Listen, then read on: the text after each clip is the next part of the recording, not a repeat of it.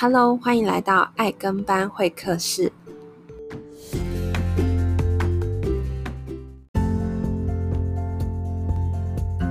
Hello，欢迎回到爱跟班会客室，我是 Lindy。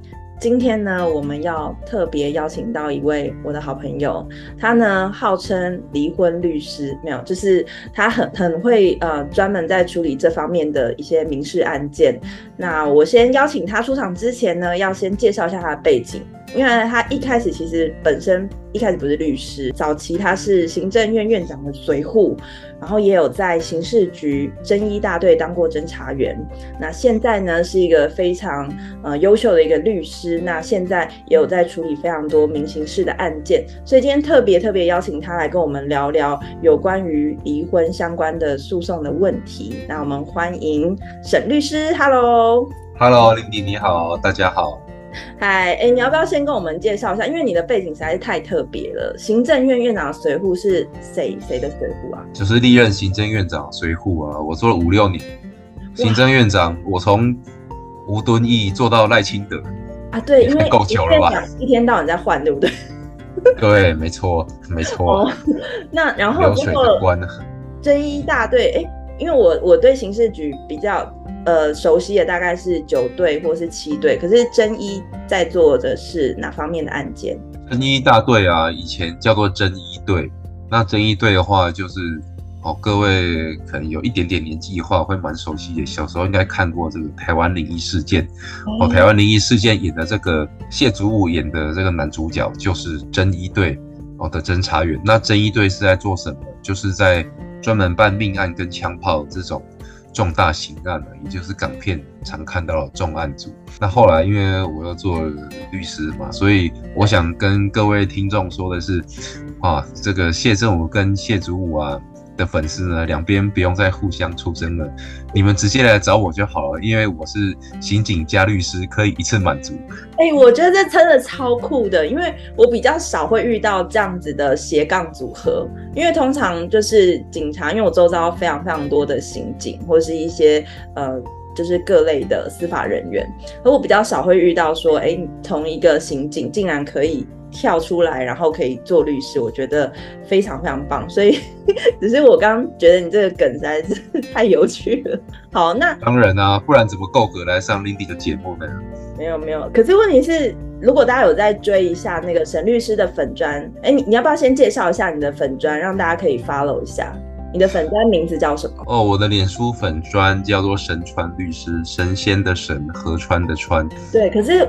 不知道为什么你的粉砖上面都是充满着美食照，所以大家千万不要以为想说，嗯，神神川律师就点进去发现，嗯，怎么是那个小厨师的概念？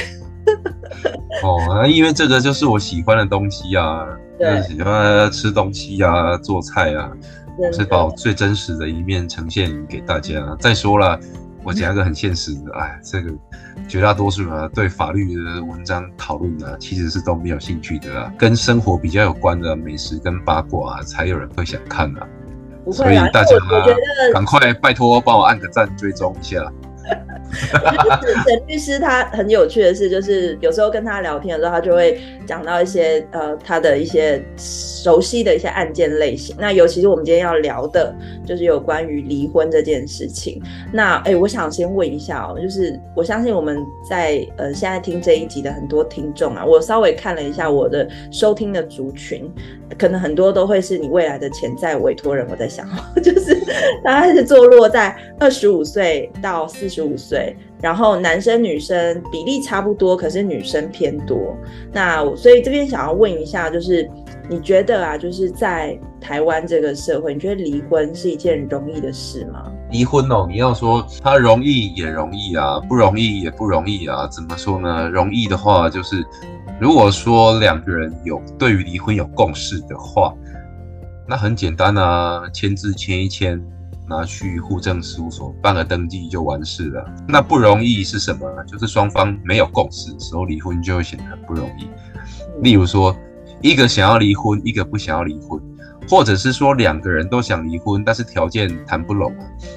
那离婚的条件是什么？其实不外乎就是钱跟小孩。这两个问题了。所以钱的话，通常是说婚后的财产的部分，然后要怎么分，对不对？对，没错，没错。我想问一下，就是如果假设今天没有小孩，那女生或男生可以要求类似赡养费之类的吗？因为可能女生婚后都是由男生在养啊。结婚以后啦，因为其实台湾的女权是非常进步，很多的女性自己都有都有在赚钱，经济也很独立，所以不见得女生都要靠男生养，甚至其实有不少的人哦，女性她婚后赚的比她老公还要多啊。嗯，但是相关的法规就是民法第一零三零条之一有规定，就是说。婚后的财产呢？哦，假如离婚的时候，婚后财产比较多的那个人要分一半给比较少的那个人，就是结论会是夫跟妻两个人的婚后财产最后要一样多。这个制度背后的目的就是立法者认为说，哎，这个婚姻家庭是两个人共同经营的，他们两个人努力对家庭的贡献是一样多的，所以就财产这个部分。哦，如果你们离婚的话，那必须要分到两个人是一样多，要平分。也许一个人在外面赚钱，但是一个人在家里把家都顾得很好，可是操持家务跟照顾小孩甚至长辈，他也是有贡献的。你并不能无视这个部分的贡献。对，可是因为他做这个事情，他就无法出去外面赚钱啊。那所以，那你钱比较多的一方，就是要分给。分一半给赚的比较少这一方，所以所以你会不会有时候会遇到有些人预谋要离婚之前，他其实会先把钱藏起来，因为不然感觉要把它除以二均富的概念，好像会有一些人会有一点舍不得哎。会啊，但是其实一零三零条之一也是有规定的哈，民法也是有规定说，如果说呢这个双方对于家庭的贡献显然有悬殊的话。也不一定就是要一人分一半，法官可以去酌减，可以去调整这个剩余财产分配的数额，并不是硬性的，就是哎、欸、一定要一人一半，并不是这样。只是说大部分的情况，例如说哎、欸、夫跟妻要离婚的时候，例如双方那个婚后财产只差个几百万的情况之下，大部分都还法官都还是会让他们平分的啦。你如果说好像像郭台铭这么有钱这种，他婚后财产这么多，那你当一个家庭主妇。就是分人家几十亿、几百亿，好像真的是显示公平。那这种情况，法官大概就会调整，不会真的跟你一人一半。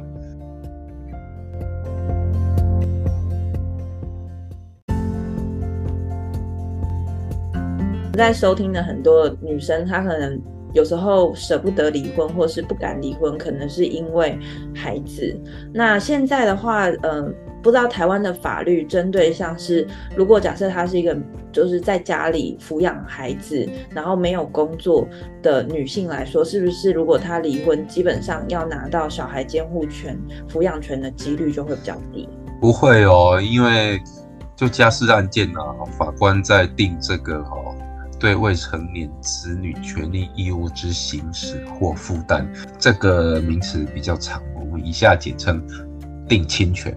对双亲的亲，权利的权，法官在定亲权的这个原则啊，其实是有好几个原则哈，其中一个原则就是幼儿从原则，那另外一个原则叫做照护继续性原则。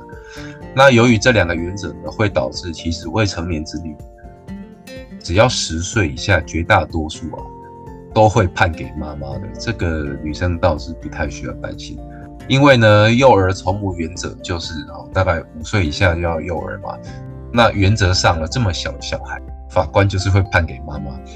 那再加上一个照护继续性原则啊，因为五岁以后，五岁以后虽然说，哎，他已经不是幼儿了，可是基于这个照护继续性原则哦，照护继续性原则的意思就是说，这个小孩以前是由谁照顾的，那今后也是要由同一个人去照顾。所以说，五岁以前如果就是妈妈照顾的话，那五岁以后当然也是延续给妈妈照顾啊，几乎都会判给妈妈。可是大概十岁以后啊，小孩子他渐渐懂事，有自己的意识的时候，哎，那法官就会很重视小孩的意见哦。哦，法官会问这个小孩，你比较想要跟爸爸，还是比较想要跟妈妈？小孩子有独立自主意识的时候，小孩子的意见就会显得越来越重要。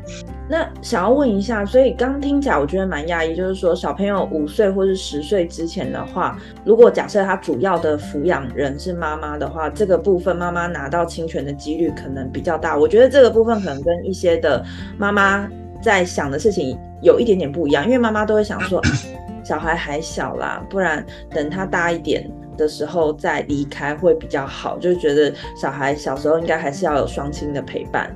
可是如果站在沈律师的意思是说，假设你都已经决定不要这个婚姻的话，那可是你又想要小孩跟着你，那就是呃尽早的去处理掉这个关系，是不是会比较好？如果我们就就法律上来说，我们不要讲其他的部分。就法律上来说，妈妈如果是想要小孩的话，小孩还小，你倒是不用担心小孩会被法官判到妈判到爸爸那边。原则上，法官都是会判给妈妈。如果小孩还小的话，除非是一些很很极端的情况，例如说妈妈现在好，他就犯罪就被抓去关了，实际上他不可能照顾这个小孩，那一定是给爸爸，或者说小孩会妈妈会对小孩家暴，或者是妈妈吸毒这种。很极端的、很离谱的状况才会判给爸爸，所以说小孩还小的话，妈妈大概不用担心了，是法官原则上会判给妈妈。说他没有工作，他没有嗯、呃、经济收入的话，会不会法官会因此会觉得说啊，你没有办法抚养孩子？这个法官当然会考虑啦，法官在定亲权的时候也会考虑这个男女双方他的经济能力是不是有能力可以抚养小孩，还有说。爸爸和妈妈他们是不是有强大的这个家庭照护系统？所谓强的强大的家庭照护系统，就是说，哎，好，现在妈妈想要这个小孩，可是法官会看，哎，是不是只有妈妈一个人可以照顾他，还是有阿公阿嬷呀，还是啊妈妈的这些兄弟姐妹啊，哦舅舅啊这一些人可以帮忙来照顾他？如果说有很多人可以一起来照顾这个小孩的话，定亲权判给这个人的几率当然就会更高。那钱的问题其实其实并不需要那么担心，因为抚养小孩是父母双方都有义务的。即使今天好，这个小孩判给妈妈，不是判给爸爸，但是爸爸还是有给付这个小孩的抚养费的义务。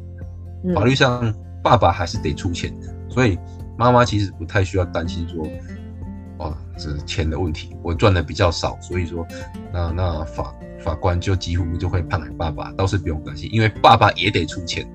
嗯，并不是说判给妈妈，爸爸就都不用负责了，没有那么便宜的事啊。哦，那呃，再想问一下，就是所以如果假设今天已经下定决心想要做离婚这件事情的话，那有没有什么特别呃，如果假设你是你的当事人找你，那你有没有会想要提醒他一些事情呢？当事人来，我通常会问他：“你想要的是什么？我来帮你想办法。哦，反正你就，反正你就许愿，你跟我讲，我会来帮你想办法，帮你实现它。比如说，他跟你说我要钱，可是我不要小孩，这样子也可以吗？可以啊，我会帮你想办法。哦，甚至，也许你你的婚后财产比你的另一半还要更多，多很多。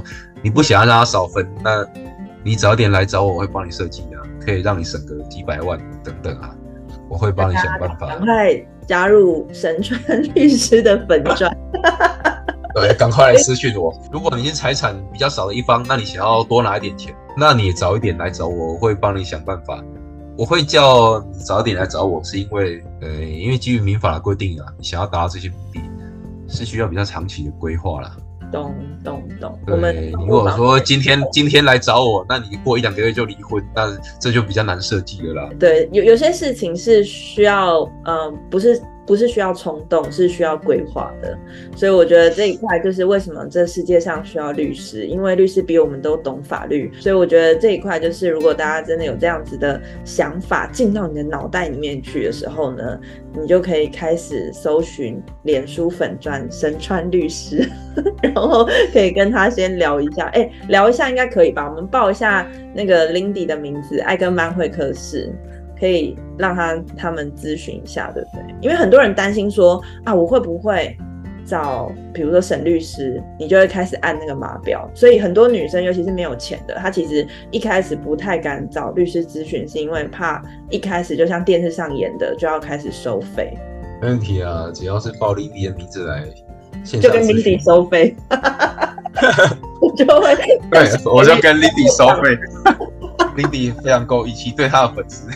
负责到底。好好，记在我的账上。没有，我是说只有一开始的出借的咨询，你后续如果那个还是要付钱。不过我觉得就是大家不用担心，就是说其实一开始先了解一下自己的状况，我觉得是需要的，不然就是永远都在自己吓自己。然后时间就这样一直拖拖拖，然后拖到小孩子十岁以后，我觉得那个可能有时候有一些你想要做的事情都已经来不及，或者像他呃沈律师刚刚讲的，有些事情是需要从长计议，不是说哦我决定我下个月要离开要要单身了，然后所以我现在去找沈律师，可是有些东西可能是呃需要一些时间的，嗯、呃、那个叫什么安排，你才比较有办法达到。你心里想要的那个画面，这样子。对，其实你临时要来，临时也有临时的办法，我也有办法，只是说，好心动哦。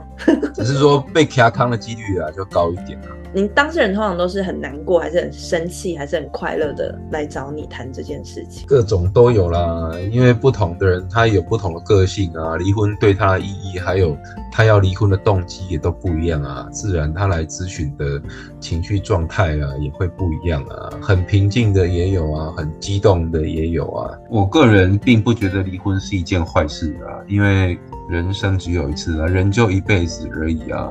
快乐很重要。如果离婚会让你比较快乐，那你就离婚吧，那没什么不好啊。只是说我还是很强调一点，就是如果你有小孩的话，最优先考量的也必须是小孩，小孩的成长啊，小孩人生的发展啊，这还是最重要的。因为毕竟小孩是无辜的啊，他来到这个世界上也不是他说要来的啊。那你既然让他来到这个世界上，你就必须让他好好的成长。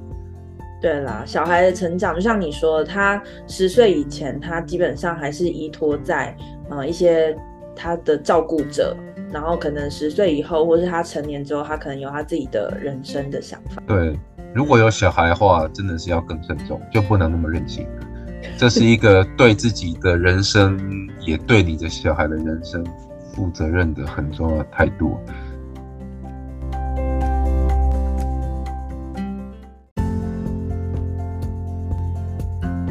那我们再回到刚刚讲的，就是离婚这件事情。呃，因为有时候常会在一些新闻或是国外，我觉得国外好像比较常听到所谓的婚前协议。在台湾，是不是做这件事情的人比较少？是有钱人才会做婚前协议吗？有钱人会想要做婚前协议，几率当然比较高嘛，因为有钱人算计的当然就比较多。为什么他算计的比较多？因为他就有很多东西可以算计啊。他有专业，他本来就有律师团队了。那律师团队跟他说：“哎、欸，是啊，还有那这么有钱，我当然要算计啊，不然吃亏了怎么办？”所以有婚前协议是不是在离婚的时候只要拿出来说：“哎、欸，请按照合约履行”，是这么简单吗？差不多是这样子啦，但是很多人的婚前协议哦，会触及到一些公序良俗，对对，公序良俗被认为是无效的问题啦，也不是说你怎么签都有效。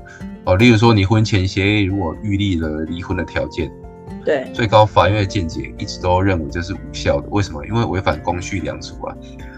结婚是以结婚是以永久共同生活为目的去做的一个法律行为。那你所以你结婚的时候就预立离婚的条件，例如说哦，如果你外遇那就离婚啊，如果你你的资产只剩下多少那就离婚。那这个约定就跟婚姻的本质完全是背道而驰的啦，所以最高法院一直都认为这种约定是无效的，因为婚姻就是以永久共同生活为目的去做的一件事情。那在结婚的时候就预立了离婚的条件，那真的是完全矛盾的。那不然条件都在列列什么？不是就列这些东西吗？你列的这个条件可以列好，如果说你外遇哦，那你就赔偿我多少钱？嗯。或者是说，哎、你可以约定，哎、小孩子跟谁姓啊？或是第一个小孩跟谁姓，第二个小孩跟谁姓，这个都是 OK，这都没有问题，这个都会被认为是有效。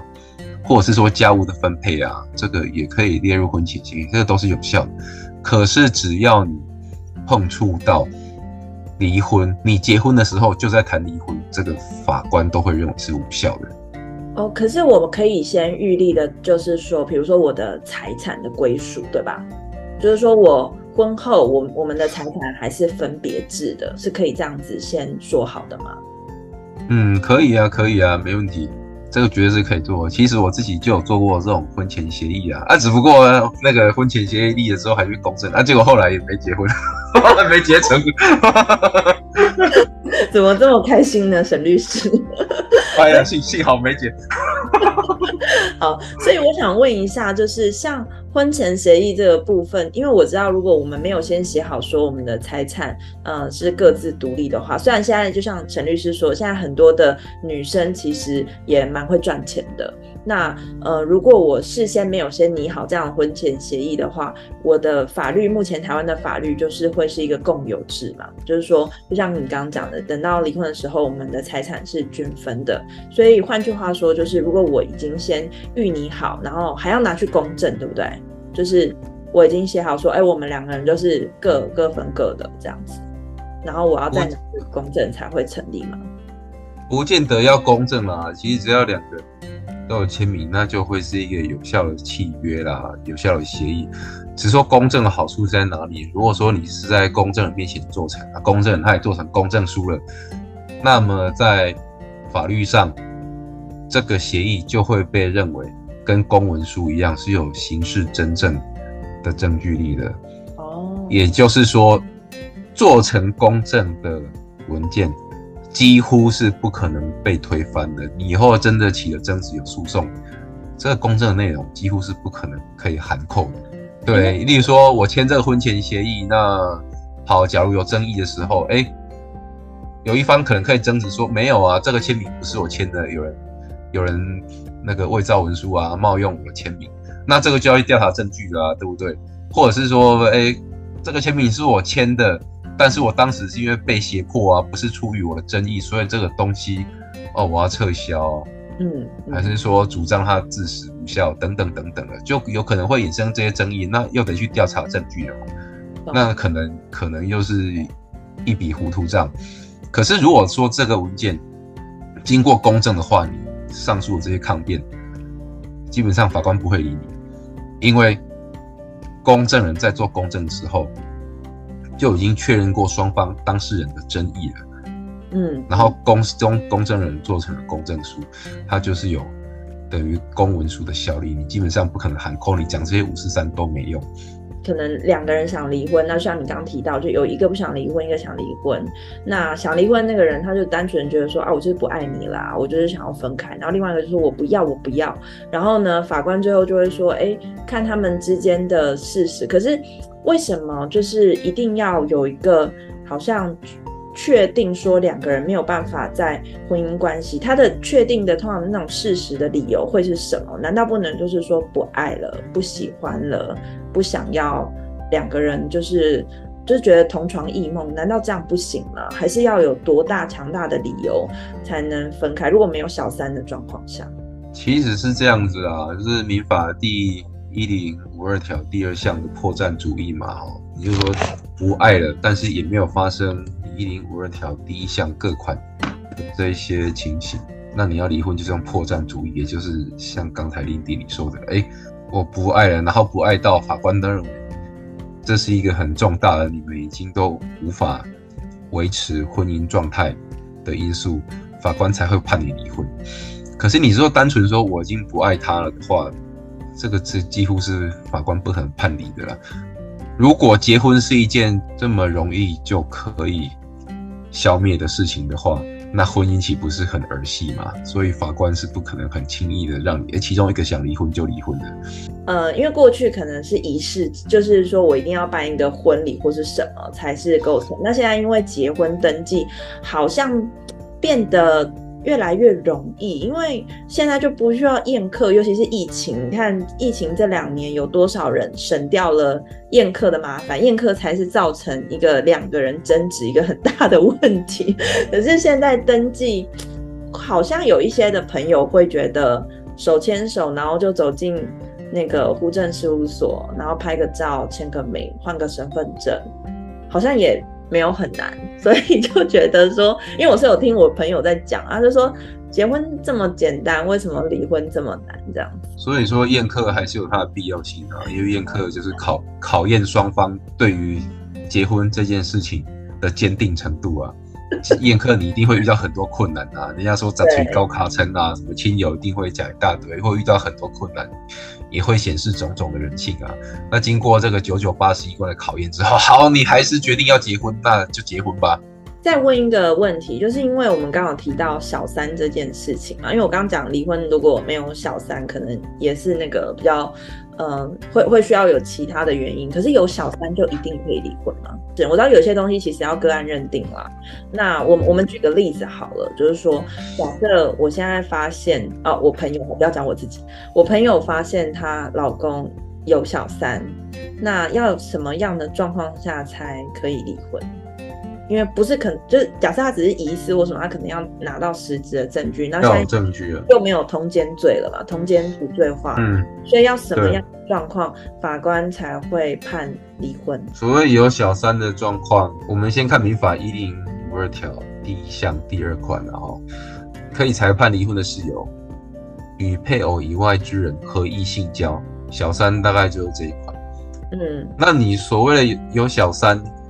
哎，可能只是哎交往，一起吃饭、逛街、牵手、拥抱，这个都是算侵害配偶权，好，也是符合一般人的所谓有小三的定义。可是，一零五二条一项二款，它的要件是要合意性交哦，所以一定要有证据可以证明，或者是说对照自认说，哎，我们就是有合意性交，这样才会构成裁判离婚的事由。如果只是牵手拥抱，牵手拥抱的话，法官并不当然会判你们离婚哦。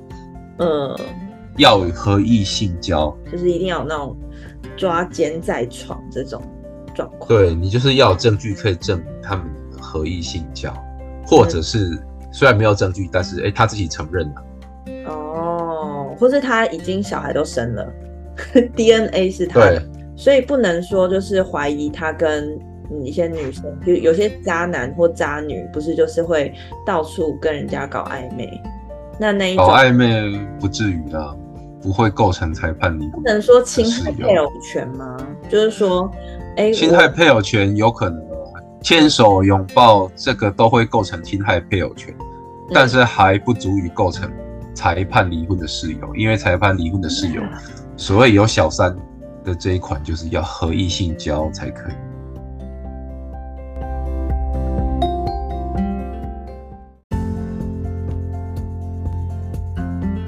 那你你觉得，就是因为我记得之前有跟你聊过，你觉得，嗯，台湾的离婚率算高吗？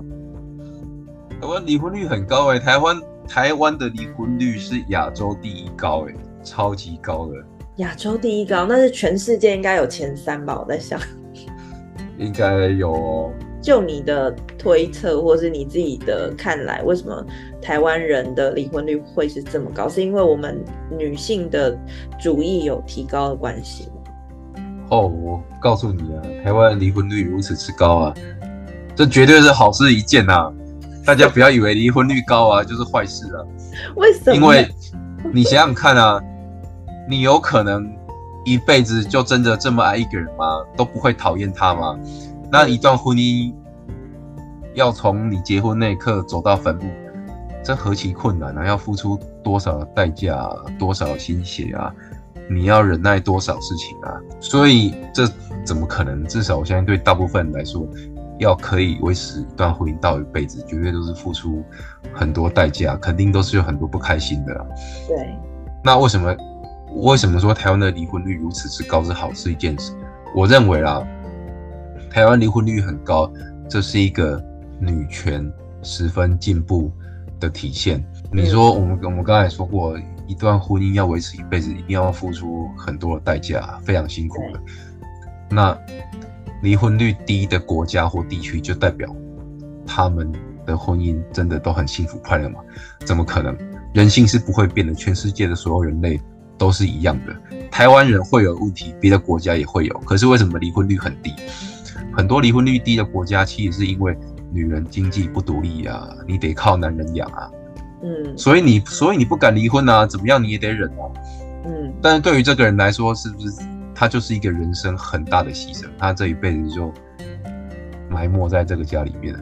哎，当然台湾离婚率这么高，为什么？哎，台湾就不一样哦，因为台湾女权很进步嘛，很多女人她经济都独立啊，甚至她赚的也比老公还要多。而且呢，还有一个制度性的保障，就是假如你赚的钱真的还比你老公少，那离婚的时候你还可以分走他一半的财产呢。哦，当然啦，我还是要回到这个问题。如果你是不管是老公或老婆，你想要多分一点，或者是你想要少被人家分一点，你尽管来找我，我可以帮你想办法。好、哦，先先工商一下，还是不能忘记要工商一下，还是要保障一下自己的权利啦。我觉得钱这件事情真的虽然俗气，可是挺好用的，对不对？尤其是对啊，尤其是要单身的时候。好、啊，对，好，我再拉回刚才的话题。嗯，因为你不用靠男人养。所以你不用忍耐，你可以去追求自己的人生。嗯，你很潇洒的想走就可以走。嗯，所以台湾离婚率高，绝对是女权人权进步的一个很重要的象征。这绝对不是一件坏事。从一个男人嘴巴口中说出来，好特别哦。因为你知道，女生有时候姐妹淘在聊的时候，都会在那边。